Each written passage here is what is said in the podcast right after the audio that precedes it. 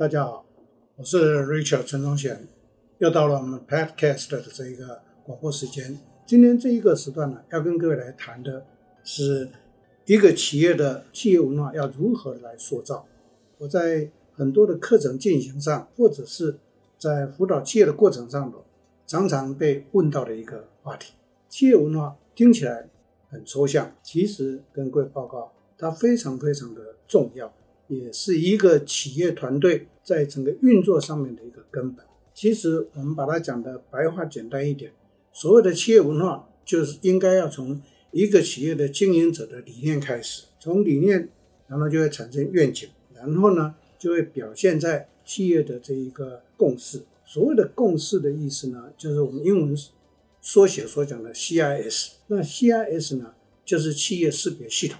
企业识别系统它会包括到。三大部分，如果在座各位朋友们，您是零售流通产业的话，那就会加多加第四个部分进来。三大部分或四大部分到底包括些什么？第一个就是任何一个企业，不管我们规模大小如何，那一定要有 VI。所谓的 VI 的意思呢，叫做 Visual Identity，就是企业的这个啊视觉的共识，那就代表一个企业不管规模。大小或者形态如何，一定要有我们的 logo。那这个 logo 就是我们一般讲的那个标章。那第二个呢，就要有标准色。第三个要有标准的字体，然后把这三个整合起来，统一的表现在我们公司所有的印制物品上面。这个就叫做 VI 视觉的共识。第二个企业文化涵盖的是什么？就是这个 BI。那 BI 呢，就是行为的共识，Behavior Identity。所谓的 Behavior Identity 的意思呢？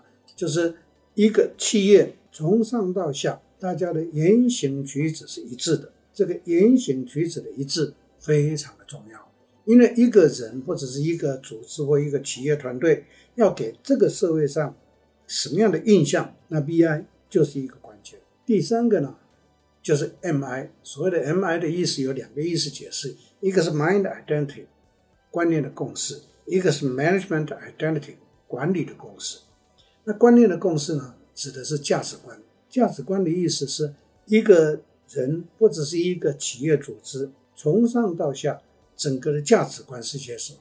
那所谓价值观听起来也蛮抽象，对不对？其实不会，价值观啊，把它实际的具体的来观察的话，它都会表现在于啊，一个人或一个团队是很计较型的，还是会共好型的，这个都是价值观，是优质的。还是马虎的，这就是价值观啊！所以从这个地方就可以看出来一个企业，因为像台湾有很多的企业呢，非常喜欢占小便宜，那就是做买些什么东西都要斤斤计较，都要人家跟人家杀来杀去的。其实那是一种不良的价值观，可是很多人都忽略了。那 MI 的第二个意思呢，就是 Management Identity，那就是叫做管理的共识。这个就关系到一个企业是不是有既定的。管理制度，那这个管理制度是规章办法，再加上 SOP，加上标准作业流程。所以规章办法是规范一个企业的形式或者作业的准则，这个是非常非常的重要。因为一个一个组织，只要两个人以上，都会有不同的想法。所以如何让大家在一个 rule 里头，在一个规范里头去运作，这个是绝对的必要。所以一般的企业就是这三个 I，我再重复一次。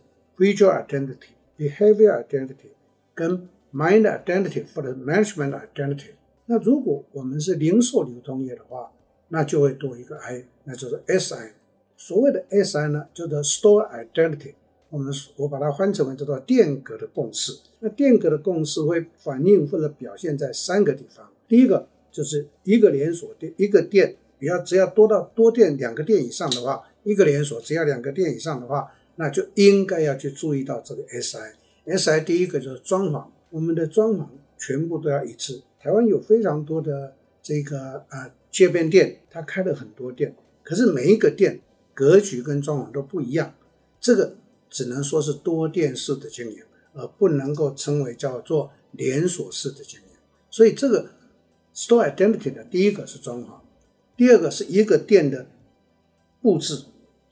布置跟装潢其实它是相关的，可是装潢是硬体的，布置是软体或者是可动、可变动的。所以布置是非常重要。意思就是说，一个连锁不管什么店，它的布置一定是一致的。再来就是陈列，那陈列就是商品的上架的陈列，这也是一样啊。所以啊，我们在经营门店柜，我们是不是符合连锁式的？那就看有没有 SI。换句话讲，店开很多，没有 SI，它叫做多店式经营。可是有 SI，哪怕只有两个店，它也是连锁式经营。所以各位有没有发现到非常微妙的地方就在这个地方产生了。所以这四个 I 构成所谓的企业共识。那企业共识就是企业文化的一个展现。那我先把这一些解释清楚了，接着我们就要来谈一些比较软体的企业文化。什么叫做软体的企业文化？就跟 VI 有关系。因为从硬体的这个 VI、MI、SI，其实它可以很容易一致。但是我们的团队成员是不是有认知这一些的意义？比如说，我常常会去问很多的企业，我说你清不清楚贵公司的那个标准颜色，它代表什么样的意义？诶，很有趣的哦，大家都知道标准颜色是什么颜色，可是讲不出那个含义。所以这个就是企业文化并没有真正的融汇到我们企业体里面的上上下下的每一个人。换言之呢，企业文化就代表着一个企业体里头。从上到下，所有的人，在整个观念上，在整个对企业的认知上，全部都有一个共识，这个才能够符合所谓的企业文化。那刚刚我有提到过，这个是比较硬体的，比较容易去解决。可是，在软体的部分呢，指的是什么？我们的言行举止。所以呢，很多企业的老板常常问我说：“老师，要如何把一个企业文化落实得很好？”我说：“跟你有关系。”我他就很讶异，他就问我说：“为什么跟我有关系？”我说：“通常一个组织的文化，把它扩大就变成企业文化，可把它缩小就变成团队或组织的文化。一个组织的文化，其实，在我们东方社会，始作俑者都是那个领导人。如果一个领导人，你本身的这个行事风格，或者是价值观，或者是言行举止是如何，一定会深深的影响到团队所有的人。”成语说“潜移默化”。当一个领导者带着团队，在日积月累之下，就会大家产生那个什么默契。那因为默契形成了，所以大家呢言行举止也就渐渐的一致了。所以呢，就很有趣的一个现象就会产生。我在这么多年来呢，在带企业或辅导企业，我就深深有这种感受。常常三各位举到的，以前我辅导的一个企业，他们是。做塑胶射出成型的，啊，他们就自称他们是黑手黑手的行业。我说不会啦，在什么任何行业都是黑手的，因为要动手去做嘛，对不对？但是我们不是黑手的行业。可是那个老板就很坚持说，我们就是。为什么要特别举这个例子？因为全公司他们的互动沟通有一个很奇特的现象，就是互动沟通的这一个对话，一定从一个字或三个字的连接词开始。我刚开始到他们公司去的时候，很不习惯，一进去就听到他们台湾话讲的臭干辣椒，所以我就觉得好像很多他们彼此哎不和不平和啊，好像要吵架的样子。可是仔细听呢，他们的那个腔调又不是吵架，哎，再仔细听内容呢，竟然是在沟通，哎，我就觉得很好玩。沟通为什么一定要用这样的连接词？进到他们办公室跟他们老板。坐下来聊的时候，我就直接的跟老板提醒我说：“贵公司的人员呢，那个对话很有趣哦，一定是要用粗俗的话开场。”没想到他们老板更厉害，用五个字开场，所以我才知道原来这个公司从上到下，哎，每个人还少讲两个字下来。所以各位有没有发现到，领导者非常重要，就好比是一个家庭，你的家长的行事风格或家长的价值观是什么，一定会去影响他的子女。成语说耳濡目染，其实这个是非常有趣的一个现象。可是，在企业界里面呢，很少人去注意到这一段，所以呢，我才会跟各位用今天这个主题跟大家来谈一个组织的文化，一个企业的文化，其实跟领在东方社会了，跟领导者有非常深的关系。所以，在座各位，你我身为一个组织或企业的领导者。我们必须要谨言慎行，因为你的谨言慎行，就会让你的组织或者是团队，大家也都会比较谨言慎行，然后呢，应对得体，是不是给人家的感觉就会非常非常的好？这是一个蛮有趣的一个情况。另外，我再举一个例子，这也是我上课常常举到的例子。四十多年，快五十年，我在企业界当经营者、当主管，我一直都坚持也维持着这么一个风格。所以呢，这么多年来，在我所经营的企业，我们的团队几几乎没有人迟到，偶尔会迟到是因为交通事故的关系，要不然通通都不会有这种迟到现象。所以有很多。人呢，对，知道我这样的一个风格，知道我们的我所带的企业会有这种现象，就很好奇的问我，他说：“老师，能不能请教你一个问题？你是怎么做到的？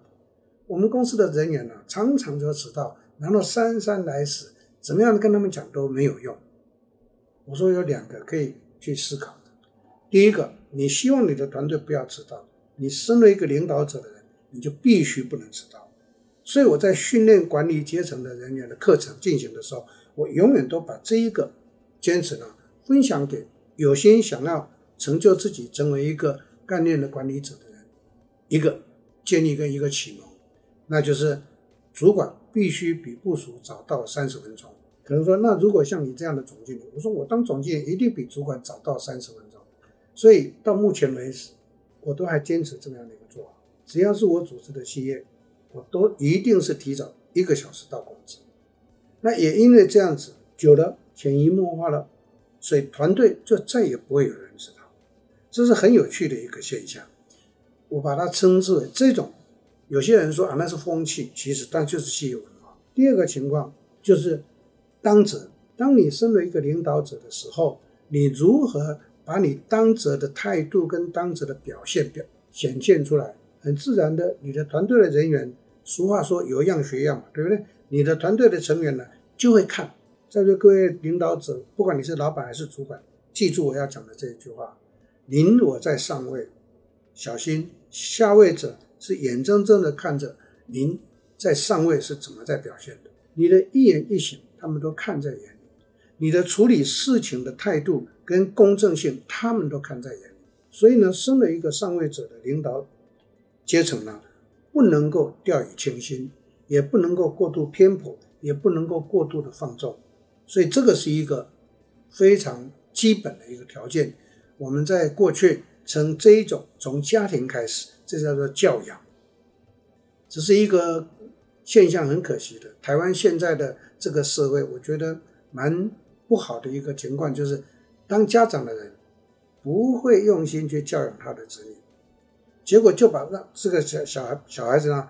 到小学以后就直接送到学校去让学老师去教，可是各位都很清楚知道，现在的老师能够真正用心去教的也不多，因为现在年轻人呢自主意识太强，有很多的老师呢很怕，所以也就没有怎么去教，所以在学校德育就没教好。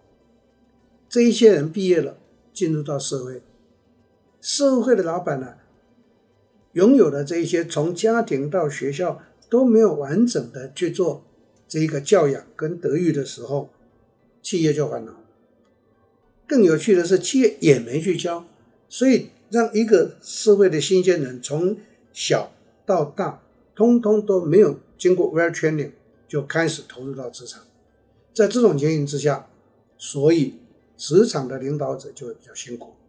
因此，我今天选择这一个啊话题跟各位来分享跟报告呢，是希望在座各位，你我是企业的领导者。一定要体会到一件事情：团队既然在你的领导之下，那你我就一个很重要的责任，我们来调整团队，我们来教导团队，我们来训练团队，我们来教养团队，让我们的团队在我们的正向的良性的教养之下，变成为是一个不错的社会人，将来。他可能会离开我们的团队到其他地方去，那会让人家觉得说这个人的规矩很好。嗯，显然他的家里也好，他过去的服务的公司的主管或老板也好，一定是非常不错的有一个领导者。在座各位，企业文化就在这样的一个过程上产生了好的企业文化跟不良的企业文化。所以我要请教各位的是。你希望你的团队的企业文化是好的还是不良的？